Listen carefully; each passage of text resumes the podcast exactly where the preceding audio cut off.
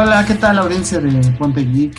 Eh, en esta ocasión, pues estoy un poco, pues no un poco, estoy solo. Eh, ya me tocaba a mí hacer mi monólogo sobre mis aventuras, sobre... Siendo sincero, no sé de qué lo voy a hacer. lo estuve pensando en la semana, tuve que escuchar otra vez el de mis amigos. Que por cierto, un abrazo a Luis, a Diego, a Martín, a Liz. Eh, pues rayos, sí ha sido una semana un poco difícil para nosotros, el equipo Ponte Geek. Han sucedido algunas cosas que pues ya después se enterarán, pero pues como dicen, ¿no? El show tiene, el show debe continuar. Eh, no es la primera vez que hago esto, me siento un poco nervioso porque no soy mucho de compartir mi vida, no soy mucho de abrirme. Disculpen. rayos. Pues bueno, ¿qué puedo decirles? 2022, un año para la humanidad un poco ah, difícil, yo creo que como todos los años ya. Para Ponte Geek, pues ha sido un año un poco irregular, también creo que se nos han agotado un poco las ideas, todos hemos estado muy ocupados. La verdad es que, pues, saber que todos mis amigos ya van a terminar la carrera pues me emociona y me hace reflexionar mucho, porque digo, wow, ¿no? Veo mis, justamente con mis amigos del podcast que les quedó un año y yo apenas voy a empezar mi carrera y digo, hace unos dos años yo me sentía mal porque decía mis amigos ya van a terminar la carrera, yo no. Pero ahora, con todo lo que me ha pasado en mi vida, bueno y malo, he dicho, creo que he aprendido que todo llega en su momento una de esas cosas fue justamente esto. Eh, para quienes no lo sepan, pues bueno, yo soy amante de las músicas. Creo que eso se ha dicho varias veces. Tengo no solamente el podcast con Ponte Geek, sino tengo el, soy el, el propietario, director, locutor, eh, diseñador gráfico de Arke Music Audio, que por cierto próximamente estaremos sacando un nuevo episodio. Eh, ese podcast pues lo creé más que nada por gusto personal, por mi amor a la música eh, la verdad es que, pues sí, o sea, hace mucho tiempo, pues yo decía, no, pues me afectaba que mis amigos ya salieran, yo decía, apenas yo voy a iniciar la carrera a los 22. Pero fíjense que la edad no importa el tiempo en el que lo hagas, porque gracias a todo lo que he pasado, he aprendido a valorar y hay cosas que llegan en su momento. Ah, no sé por qué empecé a decir esto, perdonen. Les digo, no, nunca había hecho esto. Para mí es como de ah, nervios, no sé de qué hablar. rayos, pues creo que hablaré un poquito de Ponte Geek, ya que ese es un proyecto que empezó por la idea de Luis, que ya traíamos años atrás, pero él fue el que la inició. Por algo le decimos el jefe, aunque él no quiera. Hmm. Vaya que este programa este podcast lo empezamos sin alguna pues, como intención de volvernos famosos. Creo que no es nuestra intención volvernos famosos. Y eso llega a pasar, pues qué chido, ¿no? Que Marvel nos invita a sus, a sus premias, mundial. Eh, poder conocer a Xochitl Gómez. Eh, no sé, amigos, verdad es les Mario. Estoy un poco cansado, pero aquí estamos. bueno, ¿qué quieren saber de mí? Aparte de que soy amante geek, como todos mis amigos, este proyecto creo que es un proyecto muy bonito. Hemos podido acercarnos a la gente eh, de otros países, de aquí de Latinoamérica, que les gusta esto, que sé que están ahí escuchándonos y que luego dicen, rayos, ¿cuándo sacarán reseña de esto, de aquello? Como ahora de Star Wars, que vaya, lo que hicieron con Obi-Wan está bien, estuvo bastante bien, pero bueno, ya daré yo, ya daremos nuestra reseña, pero yo nomás quiero decir algo. Dios santo, los fans de Star Wars son de lo peor. ¿Por qué lo digo? Porque los, fans viejitos de Star Wars solo se casan con la saga de Skywalker y no les gusta ver otra cosa y digo, qué aburridos. O sea, digo, cada quien, pero por el amor de Dios, el universo de Star Wars, siempre lo he dicho, es muy vasto y creo que hay demasiados personajes y que se podrían explotar, pero Disney le tiene miedo al éxito. Pero ya escucharán mi reseña. Como siempre, yo generando debate, yendo en contra de todo lo que los demás digan, porque pues la verdad, no. Eh, no soy fanático de lo que está en tendencia muchas veces, porque muchas veces es basura, como en la música. Y muchas veces creen, es como el género urbano. Yo sé que este podcast es de geek, pero quiero dar mi, mi comentario sobre esto de que muchas veces el género urbano hoy en día, como el reggaetón, eh, la cuestión de la producción musical no está mala. La gente que lo canta es el problema, porque le están vendiendo sexo y drogas a los niños, a los jóvenes. No voy a defender al rock, porque el rock también influyó muchas cosas malas. Pero digo, güey, ya de por sí nuestro mundo está de la chingada y tú echándole más sal a la herida. Género urbano se me hace una basura en general el trap es bueno, pero todos los que hacen trap se me hacen tan falsos, igual que los reggaetoneros. Eh, son falsos porque son gente que viene de abajo y empiezan a ganar millones y ya se sienten. Y digo, güey, saliste de la calle, eres un pobre igual que yo, entonces solo porque alguien te encontró y te hizo famoso, no te hace mejor que yo. Rayos, ¿por qué saqué esto? Porque Creo yo que estamos en una época donde todo lo que nos vendan creemos que es bueno. Creo que a la gente le falta objetividad, le falta ser más analítico, más crítico. Como tengo una, una amiga que de verdad tiene unos gustos horribles en música y le he dicho, oye, es que tienes que, o sea, no es que yo sepa de música, pero le trato de enseñar de, tienes que ser más objetivo con lo que escuchas, digo, cada quien lo que escucha, pero dentro de lo que nos gusta hay que ser objetivos, ¿no? Suponiendo a mí me gusta Pink Floyd, pero lo podría defender a capa y espada, pero hasta yo sé que hay cosas malas de ellos, o sea, que ellos se agarraron de una cuestión, eh, una moda en su época, los hippies, vieron a una, los hippies para mí son una comunidad de débiles mentalmente. Eh, si se pueden ver históricamente, son por culpa de ellos hemos tenido bastantes problemas problemas de cultos, de falta de modales, falta un poco más de criterio, pero bueno, ese no es el punto. El punto es, un ejemplo, ¿no? Yo podría ponerme a criticar Pink Floyd y mucha gente sabe que amo Pink Floyd o Tool, soy un gran fanático de Tool y desgraciadamente ahorita con Tool lo que está pasando es que están, no están sacando material nuevo. Está bien, se les, se les acepta porque todo lo material que ellos hacen lo hacen con mucha calidad, pero están explotando comercialmente su último disco y pues sí se me hace mala onda porque digo, güey, ya tienes dinero, ¿para qué quieres más, no? ¿A qué voy con esto? Que yo los invito a que sean más objetivos con lo que ven, con lo que escuchan, con lo que comen. No estoy diciendo que les deje de gustar algo, pero hasta lo que les gusta sean objetivos. La verdad, a mí me da risa la gente que va a conciertos de Carol G o esos güeyes y que creen que esa gente es artística, ah, son personas artísticas. Y digo, güey, qué horror. Igual puedo decir lo del rock. Hay personas dentro del rock que se me hacen una mierda, como Black Veil Brides, el vocalista de esa banda. Ese güey, pues le admiro que el güey sabe que está guapo y ha explotado y se le conoce como el Justin Bieber del metal. Pero el güey tiene un poco de voz, pero ha explotado más la parte visual. Por eso soy amante de Soul Park, porque esa serie siento que retrata muy bien lo que soy, porque es una serie que le hace burla a todo lo comercial en este mundo. No, no solamente por las groserías, las groserías van de más, o sea, es como un adicional, pero todos los chistes clasistas, racistas, todo lo que esté de moda y que sabemos que está mal y la sociedad no lo logra ver, me gusta porque South Park lo hace. South Park se atreve a decir la cuestión de la gente negra, la cuestión de la gente blanca. Es muy chistoso porque me da risa que hoy en día el racismo viene más de la gente de la gente negra, de la misma gente negra que de la gente blanca. Y la gente blanca está más preocupada por el racismo que la misma gente negra. O sea, es más un poco estúpido e ilógico. Pero digo, cada quien, ¿no?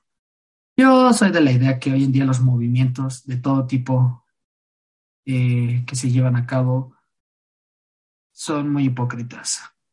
No voy a mencionar cuáles son, pero Para mí muchos movimientos actuales no tienen ni bases históricas ni argumentos muy bien fundamentados.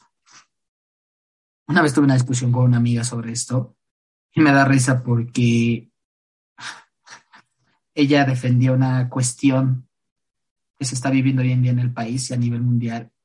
Y un día le dije, es que tú eres una persona privilegiada.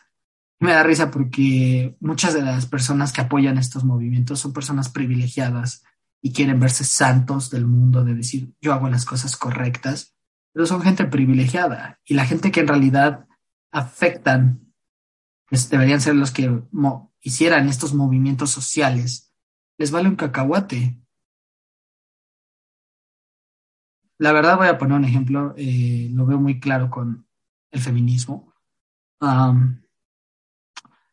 mitad de las personas, amigas que conozco que son fanáticas de este movimiento, son muy hipócritas porque son mujeres privilegiadas, que nunca se han subido a un camión a las seis de la mañana, nunca han tenido que ir a trabajar en un lugar horrible. No digo que todo el feminismo sea así.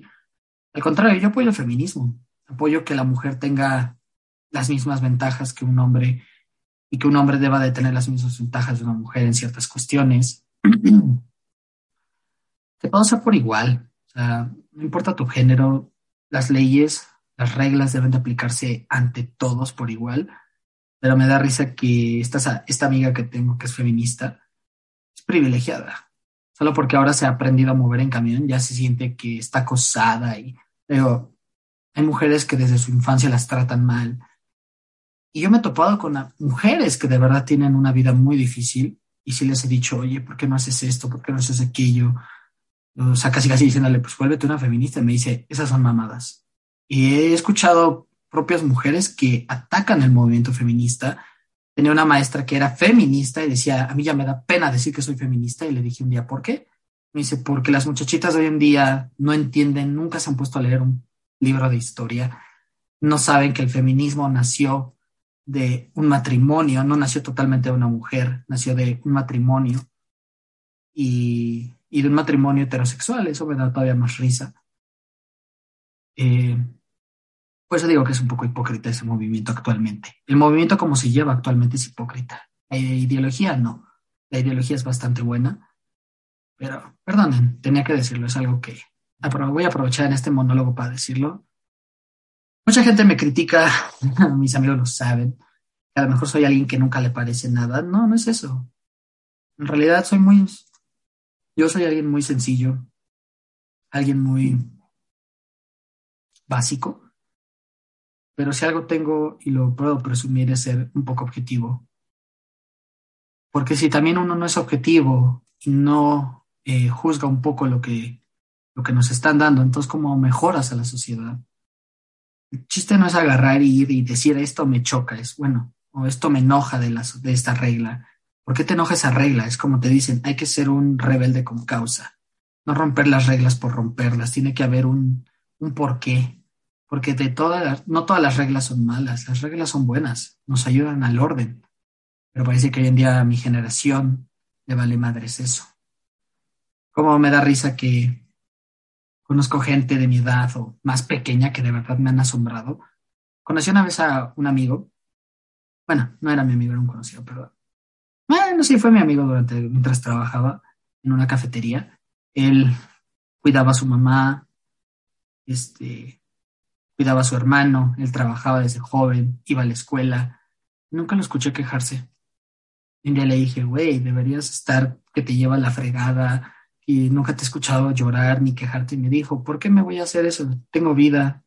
Sí, dice, estoy estresado, estoy a veces cansado, pero la vida sigue. Y me dijo, esto no va a durar para siempre. Y dije, wow, y yo me quejaba de mis cosas. Y eso me hizo entender que la tenemos sencillo, la tenemos muy fácil los jóvenes sobre todo, y en general cualquier ser humano. O sea, no digo que no es válido, que luego estamos sobrecargados de estrés, emocionalmente estamos mal. Sí, tírate a llorar, pero me da risa, de verdad lo digo aquí abiertamente en micrófono, los chavos de mi edad, conocidos, amigos que están en la carrera y creen que estar en la carrera es puta, lo peor del mundo, lo más estresante, que no hay tiempo para nada. Y digo, güey, hay tiempo para todo. Sí, va a haber un punto que a lo mejor no vas a poder hacer todo lo que quieras, pero hay tiempo. De verdad, yo, yo quisiera en esta oportunidad, en esta pequeña cápsula, que me estoy desahogando, y no solamente hay gente que, sé que allá afuera hay gente como yo que me, me ha de entender, que es como de la vida no es mala, la vida es hermosa, siempre que pienses que tu vida está de la mierda, recuerda que siempre va a haber alguien peor que tú. Más bien, que eso te ayude a recapacitar y valorar lo que tienes. Decir, sí, mi vida está difícil ahorita, pero podría estar peor. Entonces eso te va a ayudarnos a pensar en que tu vida en realidad es más sencilla de lo que parece. Justamente otro caso, no voy a decir nunca nombres, pero conozco a alguien que cree que su vida es difícil porque emocionalmente está mal, porque su carrera es difícil, porque cree que tiene estrés y le dije, güey, un día le contesté, estrés va a ser cuando no tengas que comer, cuando a tus 18 años no tengas a, no tengas a tus papás no sepas a quién acudir. Es como mi mejor amiga, la verdad, desde que la conocí, me contó su historia, me hizo de verdad ver cuánta suerte tengo y qué tan bendecido soy. Creas o no creas en Dios, yo sí creo en Dios y digo, estoy muy bendecido por él, porque mi mejor amiga perdió a su padre cuando era chica eh, a su madre la perdió muy joven. Y yo le dije, oye, ¿y pues, qué hiciste? Me dijo, pues nada, tenía que seguir con mi vida. Sí, me deprimí. Y hoy en día es una de las personas más alegres, más chidas. es una mujer que he visto que la han acosado y han tratado mal en algunos lugares, pero siempre está ahí, le está echando ganas y nunca se deja, tiene un carácter muy fuerte. Es por eso que cuando conozco, conoces a ese tipo de gente, te cuestionas el feminismo de ahora, te cuestionas la vida, te cuestionas muchas cosas de que y yo me cuando la conocí a ella yo me cuestioné mi vida, dije, mi vida no está mal. Yo estoy en una posición que muchos ya quisieran. Es como una vez escuché una frase en un, de un este, profesor italiano de literatura, no me acuerdo su nombre, pero era una conferencia que dio y dijo, esto es como cuando tú tienes un carro. Cuando tú tienes un carro, va a haber alguien que diría, yo quisiera tener tu carro. Y esa persona no tiene carro, pero se mueve en bici. Y va a haber una atrás que diga, yo quisiera tener esa bici, pero pues, por lo menos se mueve a pie. Y va atrás de esa va a haber una persona que no tenga piernas y diría, yo quisiera tener piernas. Sea, la vida es como una cadena, pero no nos ponemos a pensar en qué tan bendecidos o agradecidos deberíamos de estar con la vida. Si tú quieres agradecerle a Dios, a Buda, al universo, a quien sea, pero pues, tu vida no es tan mala Digo, entiendo que cuando eres joven, en la edad de 15, 16, 17, 18 años todavía, crees que tu vida es difícil. Conforme vas creciendo te das cuenta que no. Es más fácil de lo que parece, pero nos hacemos muchas bolas como seres humanos. Yo, a mí me sigue a veces pasando y digo, güey, qué pendejo eres, Hisashi. Hasta yo mismo me digo. la verdad es que creo que sí, este monólogo me está sirviendo mucho para desahogarme porque mis mejores amigos o mis amigos más cercanos saben que soy, pensarán que soy un amargado, pero en realidad a mí me gusta la vida, me gusta disfrutar, me gusta disfrutar lo que me dan mis amigos. Creo que lo que no aguanto o no tolero es a la gente pesimista, que de verdad ven que la vida es un asco, que la vida solo es estudiar y decir, o sea, estudiar no es malo, pero que dicen, ah, es que la carrera es difícil, güey, ya te quiero ver en tu primer empleo, en, una, en un corporativo donde te, no les vas a valer no les vas a importar, perdón, ni un carajo, y ahí sí quiero ver si te vas a decir que la escuela era mala, eh, las relaciones, yo sé que un engaño, una infidelidad es difícil, pero no estamos solos, sé que duele, siempre he dicho, no estoy diciendo que no, no nos duela, que no nos debería de doler, al contrario, hay que sentir porque somos seres humanos, pero dejar que eso consuma tu vida, pues no está chido. Ya se los dice alguien con experiencia, te puedes perder de muchas cosas, te puedes perder de muchas personas buenas y pues, no es el chiste, ¿verdad?